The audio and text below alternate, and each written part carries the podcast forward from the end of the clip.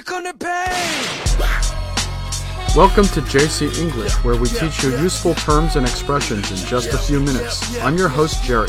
Hi guys, I'm Cecilia，欢迎大家回到 JC 英语从洛杉矶发来的 Podcast。我们说现在有了互联网，真的是好事坏事都传千里，非常的快哈。 Yeah, with the way stories go viral on the internet nowadays, it's not uncommon to read stories about rude and obnoxious tourists doing unsavory things in foreign places. 我们经常在新闻里看到说某某国家的游客很不文明，在哪里又怎么怎么样了。 Rude and obnoxious are both synonyms for impolite. 嗯，rude 呢就是粗鲁的意思，obnoxious 就是讨厌。那么刚才还提到一个词哈，unsavory。 Unsavory means a thing or an action that is disagreeable or immoral, and we've all seen such stories in the Chinese media.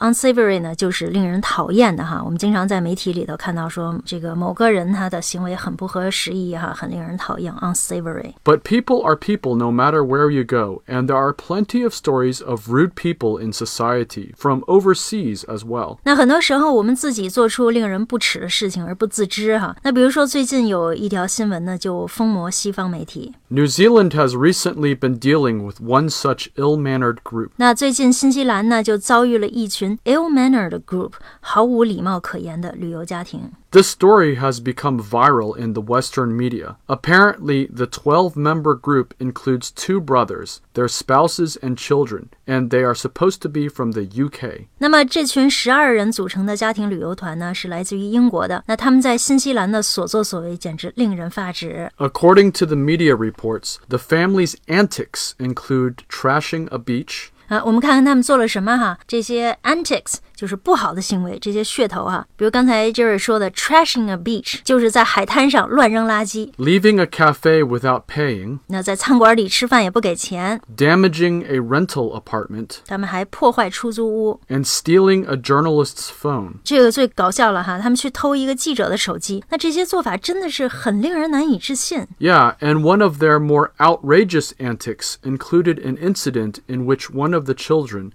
a nine year old boy, threatened to, quote unquote, knock the brains out of a woman who had filmed them. 那么这个家庭有一个九岁的小男孩哈，居然对一个给他们摄像的这个女人说：“我要打爆你的头。”那为什么这么说呢？因为这位女士呢正在拍摄他们这一家人在海滩上乱丢垃圾 （littering on a beach），还有他们在餐馆用餐后呢，居然把蚂蚁放到这个食物中，然后呢以此为借口哈拒绝付费。 Yeah, they allegedly put ants and hair in their meal at a restaurant to avoid paying the bill. So, as you can tell, an outrageous antic is an action that is so over the top it causes outrage. 确实，这些 antics 这些行为哈太过分了，over the top。 All of this has caused an uproar in New Zealand, and the public has been so outraged they have created a petition calling for their deportation. 那么这个新西兰不干了哈，他们 outrage 非常的生气，那他们请愿 created a petition，希望政府呢把这家人 deport 驱逐出境。